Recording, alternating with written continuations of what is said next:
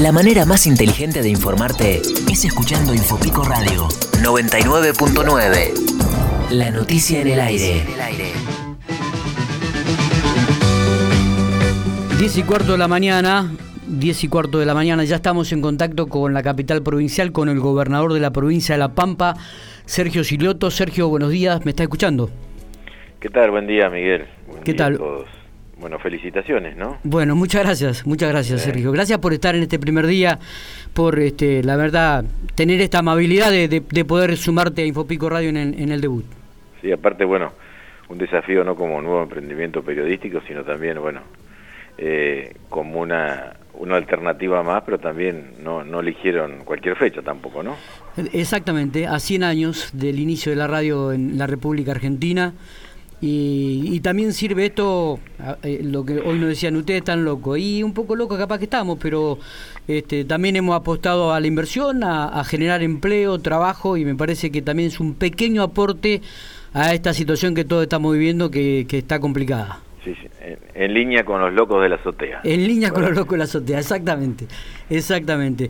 Pues estaba pensando hoy a la mañana, digo, bueno, ¿cómo arranco la conversación con el gobernador? Sí, por ahí, gobernador me cuesta, pero porque nos conocemos de muchos años, ¿no? Pero digo, Exactamente. y, pero yo decía, qué loco esto de que va a quedar en la historia, ¿eh? Lo- los chicos te van a estudiar en el, en el futuro, Sergio, como el, el gobernador que este, trabajó, que llevó a cabo la primer pandemia del siglo XXI en la provincia de La Pampa y que se va a analizar todo esto en un futuro, ¿no? Uno, uno no piensa en esas cosas, pero digo, bueno, eh, te, te- ¿se te pasa por la cabeza este tipo de situaciones así?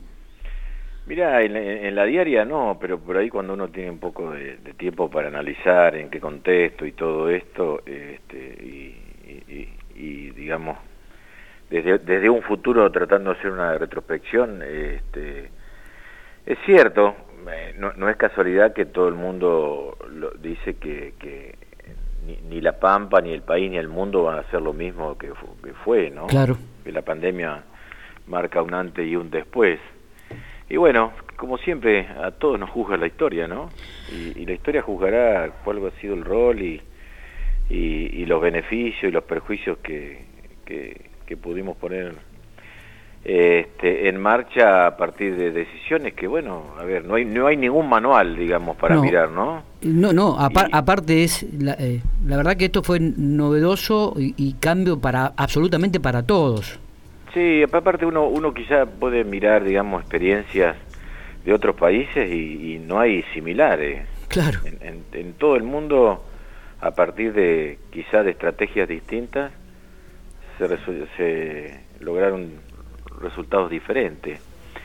Pero bueno, a ver, si hay algo que, que nosotros sí, digamos, tenemos muy en claro y que es el, el principal objetivo y la principal herramienta, que todo gira alrededor de cuidar la salud, ¿no?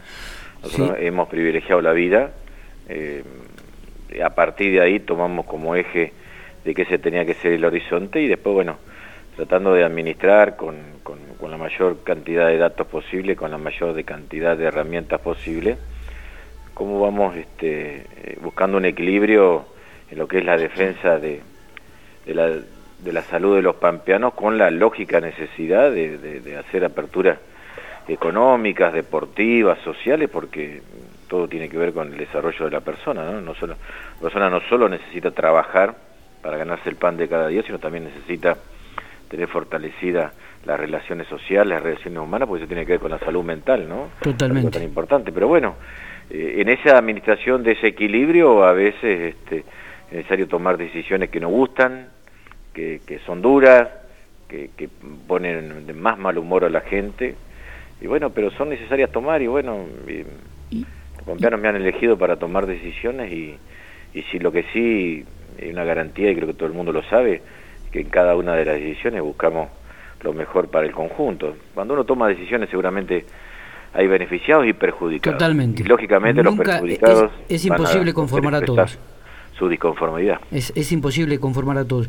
Eh, Sergio, eh, bueno, hablando de esta situación, digo, ¿cómo, cómo, ¿cómo está la situación sanitaria actual en la provincia de La Pampa, no? Bueno, creo que, a ver, tenemos un estado de situación hoy de tranquilidad, de, de, de saber, digamos, cuáles son los peligros. Tenemos este, eh, distintas... Eh, a ver, tenemos un estado de situación que a nosotros nos da cierta tranquilidad en el contexto que podemos tener tranquilidad y en el contexto territorial donde el país este, está viviendo momentos difíciles. Primero, eh, tenemos eh, claramente la, la, convicción de que si existe en casi forma mínima personas circulando en la provincia de La Pampa con COVID, ¿no? de las que viven dentro de la provincia de La Pampa.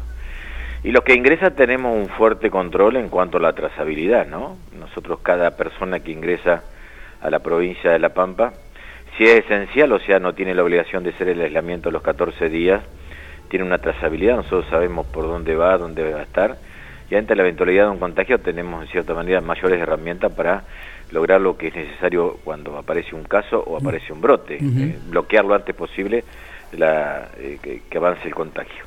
Los que tienen que hacer los 14 días de cuarentena, bueno, están los dispositivos que corresponden, este, los 14 están los hoteles disponibles. En la mayoría de los casos pasa por una responsabilidad y una eh, decisión del gobierno de hacerse cargo de los gastos. Y eso a nosotros no, no, no, no, nos achica el margen de que quienes ingresan y pueden ingresar con el virus contagien a los pampeanos. Por supuesto que siempre está en la falencia lo que la, la la falibilidad del sistema de que no podemos controlar todo. Y bueno, eh, lo que nos pasó a partir de, de, Catriló y que bueno, fue lo que más nos puso en, emergencia y, También... a trabajar para acotar lo antes posible. Ustedes vieron que todos los casos que vinieron por el desarrollo de actividades económicas, o sea, por trabajar, fueron casos muy puntuales y tuvieron una focalización inmediata porque son personas que no tienen grandes actividades sociales porque están dedicadas exclusivamente a trabajar. Y como trabajan de eso, trabajan del transporte, se cuidan más que nunca. Por algo los transportistas en el no solo en la provincia de La Pampa, sino en todo el país tienen eh, tienen una muy poca incidencia en, el, en la población total que generó contagio o se contagiaron. Exacto, exacto. Bueno, pero eh, pasado en el mundo, las la conductas humanas este, muchas veces es difícil de controlar y, lo que pasó en la provincia de La Pampa no es, no es algo propio nuestro, ha pasado, hoy hablábamos este, con funcionarios de, de la provincia de San Juan y también, eh, si bien es cierto que el virus entró a través de un trabajador eh, de, de, la leña y contagió a su esposa, la, esposa eh, trabajaba como personal en casas particulares y contagió masivamente pero masivamente en una reunión de más de 10 personas y no permitidas, ¿no? Entonces, todo tiene el eje en eso, en la falta de cuidado, en la falta de respeto a los protocolos. Eh, quizá también tiene que ver mucho el hartazgo, pero bueno, eh, cuando uno duda en, eh, y, me refiero al ciudadano común, en, cumplir o no cumplir con los protocolos, dice, no, a mí no va a pasar. Es decir, bueno, no me cuesta nada tampoco, qué sé yo, usar el barbijo, no tomar mate con otro, tener su propio mate, no acercarme, no abrazarme. Eh, a ver, creo que... tener los, los cuidados para tampoco este, generar en el otro eh, eh, un contagio, ¿no? Porque sabemos sabemos que esto tiene consecuencias muy muy muy negativas. A ver, a nadie le gustó y a muchos los afectó muchísimo haber tenido que declarar fase 1 y o sea cerrar todos los negocios o la mayoría en cinco localidades, las más grandes quizá de, de la provincia de La Pampa este, por haber vuelto a fase 1 por un caso. Y fueron 12 días donde el comercio no trabajó, donde la gente no pudo salir a trabajar, este, los que tienen trabajo informal no pudieron llevar el alimento a sus casas. Y eso es lo que tenemos que ver. ¿Cuáles son los beneficios y cuáles son los perjuicios ante las conductas que por ahí eh, creo que se pueden mantener? Sí, creo que lo de de excepcionalidad, eso es lo que tenemos que entender es algo que no le ha pasado, ha pasado en el mundo, pero quizá nadie de lo que haya vivido, este, son muy pocos los que hayan vivido más de una pandemia, ¿no? No, seguro. Eh, creo que lo, de Catriló digo fue un antes y un después para la provincia de La Pampa. Están en la mesa de trabajo también para poder eh, preguntarle, gobernador, eh, Matías Oporto, Santiago Wiginghauser, así que también dejo abiertas las puertas para que comience. Gente nueva. Gente nueva, ni hablar. Y, y buena gente. Eso nueva y buena gente. ¿Cómo va, gobernador? Buenos días. ¿Qué tal? Buen día, ¿cómo están? Muy bien, muy bien. Acá empezando este nuevo proyecto que acompaña ya a, Infopico. Gobernador, eh, La, el, coronavirus, la pandemia, ha dejado alguna enseñanza al gobierno de La Pampa? Digo, cambio de estructuras, de pensamientos en la situación. A, partir de ahora, ¿deberá eh, desde lo institucional pensar de otra manera? ¿Cómo, cómo, lo sorprendió al gobierno de La Pampa? No, mira, a ver, a ver, eh, son cosas que nosotros, este, en cierta manera, no es que hayamos tenido que ponernos en marcha nuevos planes.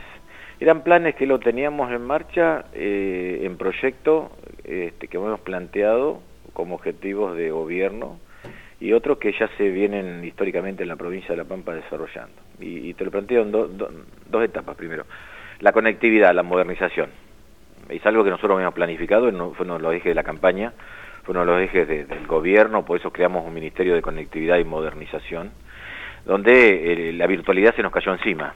Aceleró los tiempos. Eh, exactamente, la pandemia desnudó la Argentina desigual, la Argentina donde falta de igualdad de oportunidades, donde casualmente ahora que se debate la intervención del gobierno nacional en el mundo de las telecomunicaciones, se plantean de por qué pasa eso y por qué, porque realmente es necesario desarrollar todo el país. Eh, eh, aquí durante la pandemia vemos que falta conectividad muchísima en el interior profundo, no solo de la provincia de La Pampa, sino del país.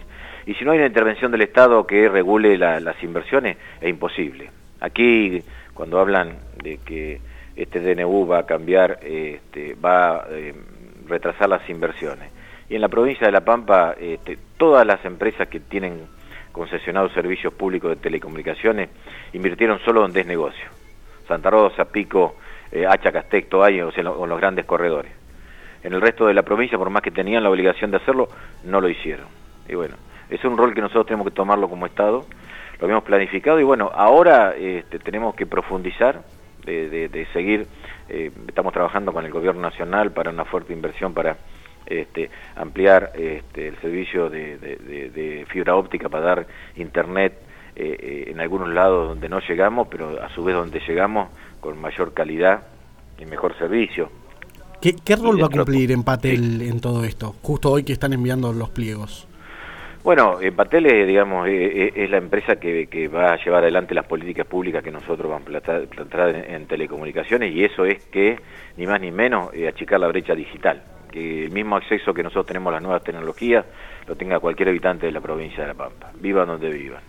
Eh, yo no, no, quiero que, como pasó con la pandemia, eh, haya un chiquito en Santa Isabel eh, que iba a caballo hasta, el, hasta una zona más alta de su campo para lograr tener señal y acceder a la tarea. Sí, por ahí uno no se da cuenta que uno viviendo en las ciudades, Exactamente. Eh, hasta hace unos años no había un cajero automático por localidad, algo que han venido haciendo junto a Carlos Berna y demás a, cambiar esa otra parte. Y otra cosa que la calidad de, de la telefonía celular es muy mala en, los pueblos más chicos. Para eso necesitamos inversiones y, para eso estamos trabajando. Eh, nosotros ya contamos con una, una red de fibra óptica de 1.800 kilómetros. Estamos analizando ya, y estamos en contacto con ARSAT para integrar la, la red de fibra óptica. Seguramente nos falta hacer inversiones.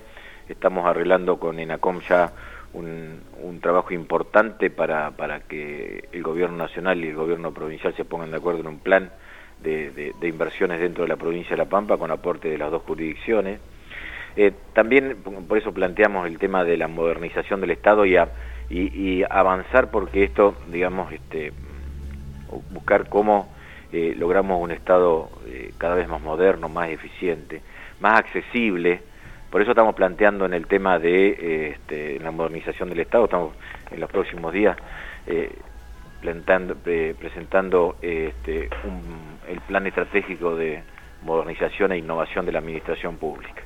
Que todo ciudadano, eh, cada vez que necesita algo del Estado, con solo desde su computadora, desde cualquier dispositivo electrónico, desde su celular, pueda solicitar cualquier tipo de trámite a través de la firma digital al gobierno provincial, al Estado provincial, mejor dicho, y tener inmediatamente en, su mismo dispositivo la respuesta, eh, sin tener que este, acceder y recurrir a la presencialidad. O sea, eh, lo, lo, lo, que hoy este, la, la, la, pandemia nos tiró por encima de la virtualidad, creo que en eso tenemos que avanzar. Y después, bueno, desde el punto de vista económico, ustedes saben bien que nosotros siempre desde la provincia de La Pampa, a través del Banco de La Pampa, a partir del Ministerio de la Producción, este, hemos siempre eh, puesto este, la, posibilidad de, crediticia a todos los sectores de la economía y nosotros estamos desarrollando planes para que para lo que sea la pospandemia, para cuando por ahí necesitemos mayores herramientas para reconstruir la economía. Lo que pasa es que la pospandemia tarda en llegar, ¿no? También es cierto. Eh, eh, ¿Esto lo van a presentar? ¿Qué va a ser? ¿A través de una aplicación? ¿Cómo...? El, perdón.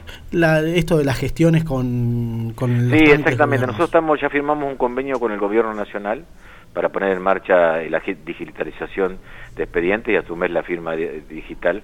Y la firma digital no solo va a estar disponible para el sector público, sino también para los sectores privados, para que una persona pueda acceder a cualquiera, solicitar, por ejemplo, un estado de deuda en rentas este, vía cualquier este, dispositivo electrónico, no tener que ir personalmente. Y, y a su vez, en su mismo dispositivo electrónico, recibir la certificación también con firma digital del Estado provincial. O, sea que es el que nosotros ponemos en marcha y seguramente llevará su tiempo, pero ese es el objetivo, hacer un, Estado eh, accesible, presente, eficiente, moderno. Y, además digo, caería la burocracia. Este, exactamente, exactamente.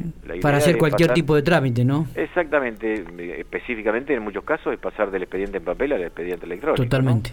La agilidad y la velocidad para resolver situaciones. Exactamente, exactamente. Pero bueno, son, son son pasos que hay que dar, son algo que nos exige, eh, eh, como es este, el avance de la modernidad, pero también, eh, vuelvo a repetir, lo, lo, lo, apura esta, esta pandemia que nos obliga muchas veces a actuar y a, vincular, a vincularnos remotamente.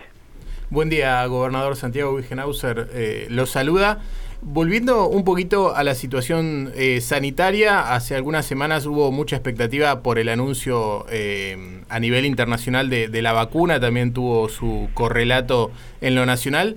Eh, quería preguntarle acerca de qué novedades hay, a lo mejor a nivel provincial en cuanto a comunicaciones, en cuanto a si están al tanto de algunos detalles más de, de esta situación entre los ministerios a nivel nación y a nivel provincial. Bueno, a ver, yo creo que lo más importante que, tiene que ver con este, el acuerdo con una buena parte de los acreedores externos, un acuerdo que para mí es muy importante, y cuando digo importante no lo analizo tanto a ver si fue estuvo bien la quita o estuvo bien cuáles los intereses que lo vamos a aplicar cuando empecemos a pagar, sino el plazo de gracia que vamos a tener. O sea que en ese sentido creo que vamos a tener tiempo para poner nuevamente la Argentina a desarrollarla eliminar el déficit fiscal y con eso poder eh, que la Argentina a partir de la producción de lo que derrame el trabajo argentino, la industria nacional puede pagar la cuota de, la deuda. Falta la segunda etapa de acordar con el Fondo Monetario Internacional. Pero eso significa acceder a créditos internacionales, eh, por ejemplo, créditos, eh, digamos, organismos internacionales de crédito que a su vez tienen una visión estratégica desde el punto de vista del fomento y acceder a créditos BID para infraestructura, que para crecimiento, para desarrollo productivo. Creo que esa es una mirada que a nosotros como provincia nos, no, no, no, nos beneficia ese acuerdo, más allá de, bueno, a ver, eh, eh, la idea es que con una, con una cuestión de la deuda pública acomodada, hoy el país puede ponerse a desarrollarse y en eso creo que el objetivo lo compartimos todos, que hay que diversificar la, la matriz productiva primaria y agregarle la mayor cantidad posible de valor para, para generar a partir de la industria nacional el trabajo argentino.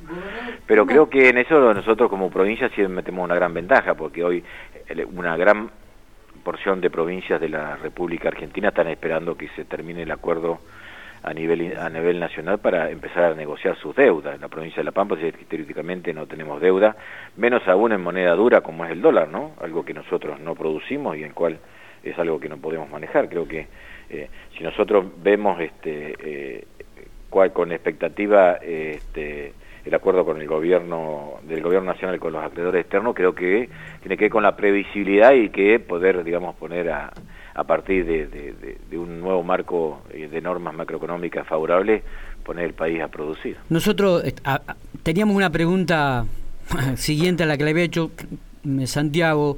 Eh, eh, en un futuro, este, Sergio, ¿sigue observando a la provincia de La Pampa como una provincia agrícola ganadera? ¿O vislumbra una provincia más diversificada en su, en su economía con, con venta de servicios tecnológicos o profundizando mucho más toda la política petrolera y energética? Bueno, mira, mira eh, yo creo que hace hace varios varios años ya la provincia de La Pampa empezó a buscar la diversificación de su matriz productiva históricamente agrogranadera. El hecho de la industria petrolera, este, o sea, el, tema de, de, propiciar la producción petrolera, propiciar la, la, producción este, salinera, eh, propiciar la, la, industria del vino, la producción del vino, y estamos tratando de que haya industria del vino. Estamos viendo, bueno, saben, la pandemia atrasó todos los planes económicos, pero la idea es que las bodegas que hoy tienen implantadas vides a la orilla del río Colorado tengan la industria, o sea, que este, envasen en origen, o sea, en Casa de Piedra, en 25 de Mayo, en Dualmen y a, eso me refiero yo a la industrialización. Creo que nosotros, y también, bueno, eh, no, no, no, podemos dejar de lado el avance de la industria del conocimiento. Por eso ustedes ahí en Pico están viendo lo que eh. hoy materialmente es la reconversión de los talleres de la fábrica Luna. El polo tecnológico. Eh, el polo tecnológico, con lo cual nosotros estamos trabajando con un marco normativo que a nosotros nos permita, digamos, este, empezar a trabajar en el desarrollo a partir de la ciencia, la tecnología y la innovación aplicada a los procesos, a los procesos a los procesos productivos. Claro. Creo que en eso, por eso en ese en, en, esa conjunción eh, estamos trabajando eh, este, para armar un, área estratégica que no solo dependa del gobierno provincial, sino que también interactúe con todos los sectores de la ciencia y tecnología, tanto provinciales, municipales o nacionales. Trabajar con el INTA, trabajar con el INTI, trabajar con el CONICET, este, trabajar con la, Facultad de Ingeniería de General Pico, la Facultad de Veterinaria. Creo que hay, hay, hay, una, hay es necesaria una articulación, ¿no? Y por supuesto, darle mayor entidad a algo que ya en Pico hace mucho tiempo que, está, que es la incubadora de empresas, ¿no es cierto? O sea, armar un polo tecnológico con el cual nosotros podamos desarrollar cuáles son nuestros planes a partir de la industria del conocimiento que también genera, no solo me genera mejores este, aprovechamientos de, de los insumos, eh, mejora la competitividad, mejora la eficiencia de los proyectos de los procesos productivos y eso genera mayor actividad económica, pero este, también genera la posibilidad de, exportar eh, conocimiento que es algo que la Argentina está haciendo hace mucho tiempo. tenemos la eh, herramienta para hacerlo. ¿Cómo estamos a días de, comenzar las clases en La Pampa si no cambia la situación epidemiológica? ¿Cómo, cómo se imagina ese regreso a clases? Eh, a ver, tranquilo, eh, puntual, quirúrgico. Eh, yo este, lo vengo diciendo hace mucho tiempo. Nosotros tenemos que ir a buscar a esos chicos que se desconectaron de la escuela. Que no son muchos, que son pocos, porque el, gran esfuerzo de los docentes logró tenerlos, este, por lo menos, este, individualizados, focalizados, a los cuales este, a través de, del proceso remoto, que no es lo mismo que el aula, el aula es irreemplazable, tener, tener este contacto con esos chicos. Pero hay un sector que no hemos tenido podido tener contacto, la cual la docente no tiene devolución de todas las tareas y todos los conocimientos que ha tratado de llevarle, o vía remota a través de, la tecnología o en forma este, material a través de hacerle llegar material de trabajo. Esos chicos los cuales nosotros no hemos tenido la devolución, que no conocemos cuál es su situación, desde el punto de vista pedagógico, es necesario que eh, tengan contacto con la maestra en la escuela. Que lo que hoy tiene cualquier alumno vía computadora, sí. la tenga en forma presencial. Y como son pocos, y, es necesario, y también no podemos darle clase, volver al aula de antes, lo podemos hacer. Y lo vamos a hacer siempre mirando la situación epidemiológica tratando de no dejar ningún eh, detalle librado al azar, por eso primero armamos, hace tres meses que trabajamos con los gremios, armamos los protocolos, ayer se terminó de acordar cuáles son las condiciones laborales de los docentes, porque también nos preocupa no solo la salud de los chicos, sino de toda la comunidad educativa, la de los docentes también, tratando de entender cada una de las situaciones y respetar cada una de las situaciones de los docentes, aquellos que son grupos de riesgo, aquellos que tienen la dispensa para quedarse en su casa porque tienen hijos en edad escolar, lo van a seguir haciendo y aquellos que no tengan que ir a la presencialidad y no puedan ir tendrán un suplente. O sea, eso, esto, esto es algo que está trabajado, está este, estudiado y, creo que yo que, como, como sociedad, pero nosotros como Estado, yo como gobernador con las responsabilidades que tengo, tengo que eh, ubicar a esos chicos, que esos chicos vuelvan a la escuela y que estén una, dos o tres veces a la semana junto con el docente en el aula. Hoy un escenario en el aula donde esté el docente con cuatro, cinco, seis, siete chicos no cambia cualquier realidad de cualquier otra actividad social, económica, deportiva, de la vinculación entre personas. Creo que hay herramientas y hay, hay procesos de control. Nosotros en la escuela tenemos todos los dispositivos para que se haga cumplir el distanciamiento, las normas de protocolo, las normas de higiene. Eh, en eso estamos, estamos trabajando y estamos seguros de lo que estamos haciendo. Eh, porque esos chicos necesitan que nosotros los ubiquemos, necesito que esos chicos vuelvan a, acceder a los saberes que, necesitan para desarrollarse en esta época, época tan importante de la vida. Eh, dentro del tema del contexto educativo, la, la pregunta es, eh, ¿le gusta la, la educación actual? Eh, ¿Se le ha cruzado por la cabeza volver a repensar la educación, el sistema en sí? A ver, yo creo que la educación a distancia es algo que nosotros lo teníamos también dentro de los planes, ¿no? Y seguramente no tiene que ver con el nivel inicial, primario ni secundario, sino que es terciario lo que es la formación profesional o que es la misma universidad. Nosotros junto con la universidad, en el programa de la Universidad en el Territorio, hemos abierto eh, carreras en, distintos lugares, no solo Santa Rosa, Pico y, 25 de mayo. Y con el tema de la educación técnica estamos trabajando de ver cómo nosotros damos, llegamos con más herramientas al territorio.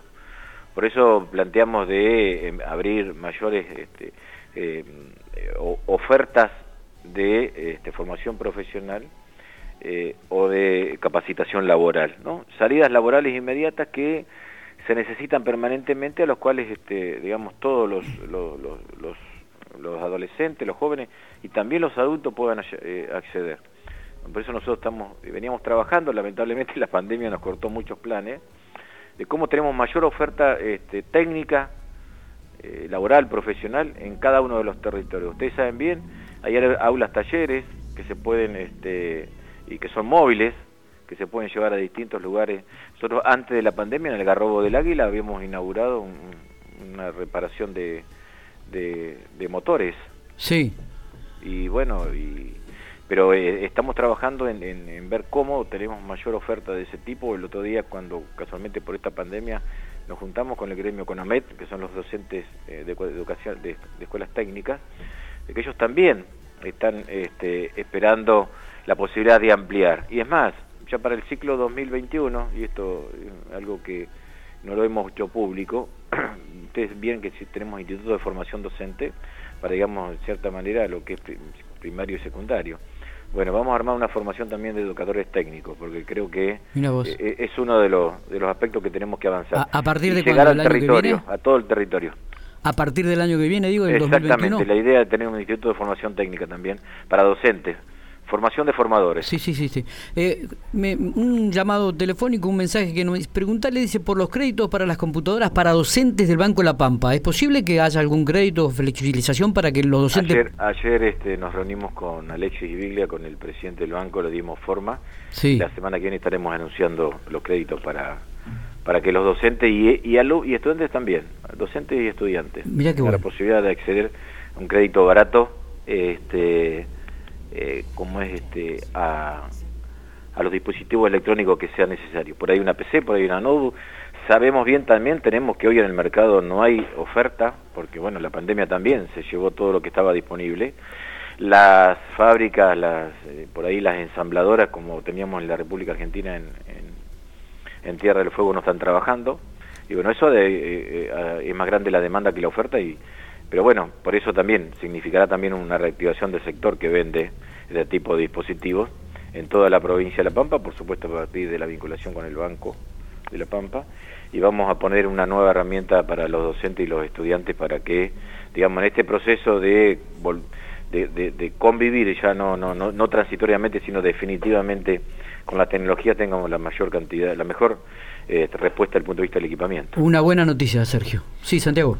Sí, eh, gobernador, ¿qué análisis hace de, todo lo que tiene que ver con los encuentros eh, sociales o familiares también, que hace pocos días también fue etapa de la mayoría de los medios provinciales respecto a que éramos la única provincia que, los tenía habilitados. En su momento, eh, como todo el mundo sabe, fue algo bastante riguroso, luego se flexibilizó, tuvimos que volver, la verdad que, hubo muchas idas y vueltas, pero ¿qué balance hace de, esta situación donde muchas familias este, reclamaban esto de poder volver a juntarse y con la situación sanitaria que la verdad está muchísimo mejor este, se ha podido lograr? Mira, yo, este, un, balance, digamos, si, uno dice en el conjunto de la sociedad, altamente positivo, porque, a ver, hay muchísima gente, pero muchísima gente, que ha respetado a rajatabla las decisiones que hemos tenido que tomar y que tienen que ver con los protocolos y que tienen un asidero epidemiológico muy claro. Eh, hay gente que no se podían juntar y no se juntaron, y que agradecieron mucho que el sábado y domingo pasado podían haberse juntado alrededor de la mesa durante el mediodía. Pero tenemos también un sector de la sociedad que no entiende, que no comprende y tiene todo el derecho, quizá, lo que ahí no tiene derecho, a perjudicar al otro, en que cuando uno plantea distintos escenarios de posibilidad de flexibilizar y todo, y eh, exceden los límites. Y, lamentablemente los encuentros sociales y vinculados con la noche significan eh, eh, por ahí que se excedan la cantidad de personas, que no se respeten los protocolos, que no exista el barbijo, que no exista el distanciamiento. Si lo potenciamos con alcohol y con la extensión del horario a la noche, eso es lamentablemente un cóctel explosivo. Y, sabemos que todos los antecedentes, y lo estamos viendo en el mundo, de los contagios han tenido que ver con los encuentros sociales. Y, pero por eso, digamos, es donde uno tiene más este, análisis, más, más dudas para eh, habilitar los encuentros sociales, más allá que hoy están prohibidos por el DNU del presidente. O sea, el presidente ha tomado una decisión muy dura, pagando quizás un costo político muy fuerte, pero a favor de la salud, diciendo, están prohibidos en toda la Argentina los encuentros sociales. Bueno, nosotros por una excepción que pedimos al gobierno nacional y también viendo la situación nuestra y la responsabilidad, logramos habilitar que sea durante el día, que sea exclusivamente y, no exclusivamente, digamos, mayoritariamente el luce la familia, pues tampoco controlamos si los que se juntan un domingo a comer un asado son familiares o no. Tiene que ver con, digamos, la distinta realidad de lo que es un encuentro social que se desarrolla en horarios de la noche, donde los horarios eh, se, se, extienden, donde las cantidades se, se, flexibilizan y donde a partir, lamentablemente, de, del alcohol, de la charla, hasta muchas veces de la música, se eliminan los procedimientos que, tienen que ver con el protocolo de cuidado, el distanciamiento, este, y muchas veces que circula el mate o circula eh, el vaso o circula muchas veces la botella también. Bueno, muy bien. Eh, una, una, pregunta, la última, Sergio. Nos llega también una consulta eh, sobre el tema de las iglesias. Dice si se va a flexibilizar la situación para que la gente pueda concurrir nuevamente a las iglesias. No, no, las iglesias, la iglesia están habilitadas en el término de no puede haber en el mismo en el mismo espacio 10 personas como marca el DNU del presidente, pero están totalmente habilitadas. O sea, a ver, nos han solicitado de que se habiliten la posibilidad de este, realizar ceremonias más allá del culto que sea. Este, con personas con más más de 10 personas, pero está prohibido por está, está prohibido por el DNU. Pero las iglesias están abiertas, todos los templos pueden estar abiertos el tema de, de, de, de, lo que es este el, la realización de ceremonias este, eh, religiosas eh, está acotado en la cantidad. En la cantidad de gente. No, no está cantidad en la, en la cantidad, o sea, está bien, es cierto que mucha gente eh, cuando más se acerca a esos lugares, cuando lo permite la actividad laboral, y por ahí este, 10 personas es muy poco, pero los, las iglesias, este, los templos, o sea, cualquier reducto que tenga que ver con con la religión eh, están abiertos y están permitidos dentro de los horarios que, hemos habilitado. Gio, una consulta que quizás por ahí no se entendió la pregunta. Con respecto al, al, coronavirus, al COVID-19, ¿la provincia va a poder acceder a la vacuna? ¿Está, establecido? ¿Hay un diálogo ya con este tipo no, a, ver, a ver, la provincia, eh, perdón, la República Argentina va a empezar a, a fabricar la vacuna. Sí. Seguramente cuando estén, somos un país federal y un gobierno que entiende el federalismo, pero ahí más allá que una distribución geográfica tiene una, distribución sectorial. Primero serán los grupos de riesgo, por supuesto, primero quienes están en la trinchera, el personal de salud.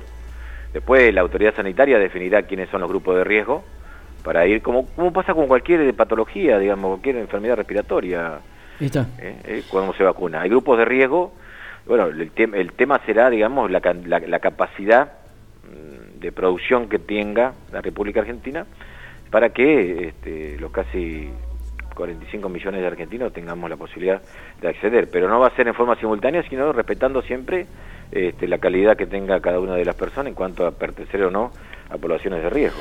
Sergio, te agradecemos estos minutos. ¿Alguna otra cosita que nos ha quedado en el tintero? ¿Que quiera hacer algún anuncio a través de Infopico Radio en su debut? En los micrófonos están abiertos. No, no, a ver, saben bien que General Pico es, este, así como todo, este, eh, las localidades de la provincia de La Pampa tienen su, lugar en este gobierno, pero bueno, el corazón está permanentemente, las raíces están ahí en General Pico y bueno, no nos vamos a olvidar y todo lo que hemos planificado, todo lo que hemos desarrollado, eh, bueno, han tenido el parate de, la pandemia, pero estamos avanzando mucho. Quizá la semana que viene ya tengamos definido cuál es el proyecto eh, integral de todo punto de vista de lo que es el, va a ser el próximo parque industrial de la ciudad de General Pico. Está buena esta idea. Bueno, perfecto. Eh, gobernador, gracias por haber este, dispensado estos minutos. Un, abrazo a la distancia y nos estaremos viendo cuando este, venga por pico. Lo invitamos y estará en las puertas abiertas de la radio y, del sitio para que, para que pueda visitarnos. Bueno, esperemos que sea lo, más pronto posible. ¿eh? Muy bien, gracias por éxitos, estos minutos. Éxitos en este, en este desafío. Muchas gracias. Abrazo grande. Muy bien, el gobernador de la provincia de La Pampa, entonces, eh, Sergio Siloto, hablando a través de la 99.9 Infopico Radio.